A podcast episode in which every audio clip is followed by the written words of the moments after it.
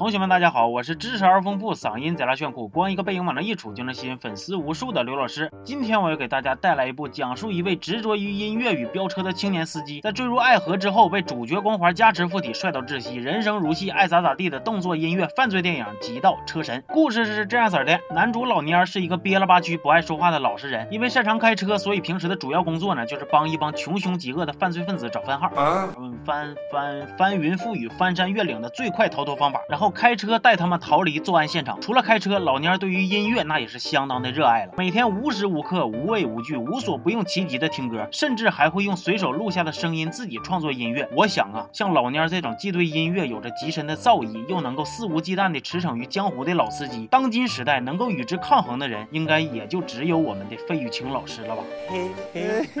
因为老蔫每天不管啥时候都戴个耳机，还总是整出一副对人爱答不理的爱咋咋地的表情，所以就很容易。容易勾起别人的好奇心。有一天，一个社会大哥在跟老蔫合作完了之后呢，彻底憋不住了，就问他：“兄弟啊，你这每天都挂个耳机是听啥呢？”老蔫说：“我听的东西都是最火、最经典的，永远都能走在潮流的最前列线的。”大哥说：“啊，这样吗？”同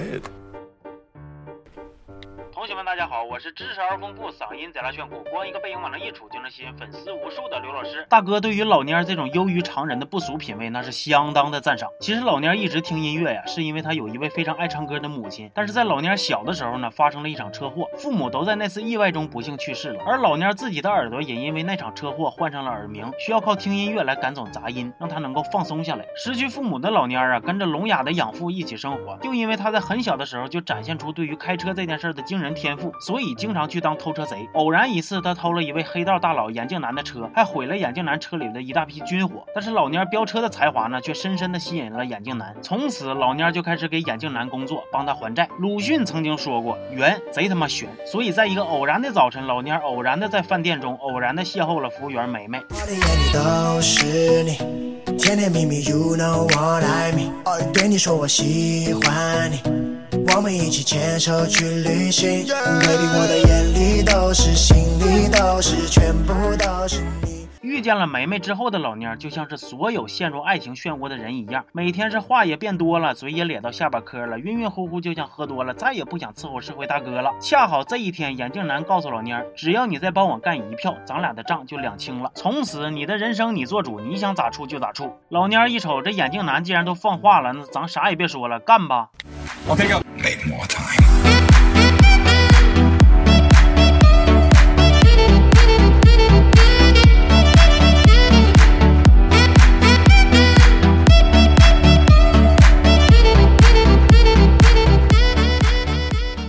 抢劫的过程中虽然有点小插曲，但整体还是挺成功的。还清了债务的老蔫呢，以为自己终于可以摆脱这种生活了，于是就开始跟梅梅踏踏实实的打情骂俏了。然而故事的发展大家都能猜着，人家是黑社会呀，那能说放你就放你吗？你当所有人都对钱没兴趣呢？那老蔫非常不服气呀，就问眼镜男：“你咋就非得盯上我不放呢？咋的呀？我是你的优乐美呀？”眼镜男说：“不是，你是我的汇人肾宝片。”他好，我也好。眼镜男用养父和梅梅威胁老蔫，让他继续跟自己去抢劫。出发之前呢，老蔫跟梅梅说：“你一定要等我回来，等我回来之后给你唱那首专门为你写的歌。”梅梅问他啥歌啊？老蔫说：“就是那个。”饺子馆里叫梅梅的服务员跟我说：“为了梦想应该拼搏，必须拼搏。”我也是这么想的。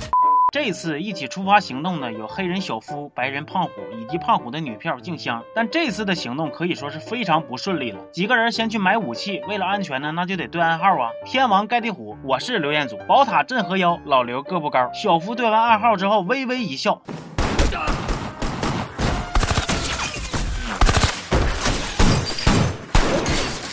一顿枪战之后，大家都懵逼了。胖虎就骂小夫：“老铁，你有病吧？开枪打自己人干啥呀？”小夫说：“呸！敢提老刘身高的人就是这个下场。”好不容易拿到武器的几个人啊，是一波未平一波又起啊。老蔫平时喜欢录音的习惯被大家发现了，于是大家开始对他起了疑心。而且这些坏人还知道了老蔫跟梅梅的关系，这些潜在的危机让老蔫明白自己绝对不能再继续这样任人摆布了。于是乎，在正式开始抢劫的时候，老蔫反水了，开车撞死了小夫。静香在和警察交火中。中呢也中枪身亡了。成功逃离现场的老蔫在安顿好养父之后呢，打算带着梅梅亡命天涯，从此逐梦音乐圈。然而痛失爱人的胖虎怎么可能轻易放过他们呢？于是乎，仨人开始了一场稀里哗啦、乒了乓啷、叽里咕噜、叮了咣啷的互磕呀。最终，老蔫梅梅携手成功干翻胖虎，而老蔫最终也认罪伏法。但是因为平时呢，老蔫还挺喜欢做好事的，外加方方面面的综合考量啊，所以最终他的量刑也不算太重。结尾老蔫出狱，和梅梅深情一吻，全片到此结束。这部电影节奏紧凑，音乐跟动作两种元素的结合呢，也让人眼前一亮。尽管剧情呢比较单薄，但是架不住里边歌好听啊，再加上男主可爱呆萌的小样，所以电影的整体还是很好看的。最主要的是，这部电影告诉了我们一个非常重要的道理，那就是甭管你车技多牛逼，不遵守交通规则的人，最后都得完蛋。好了，那么这期就到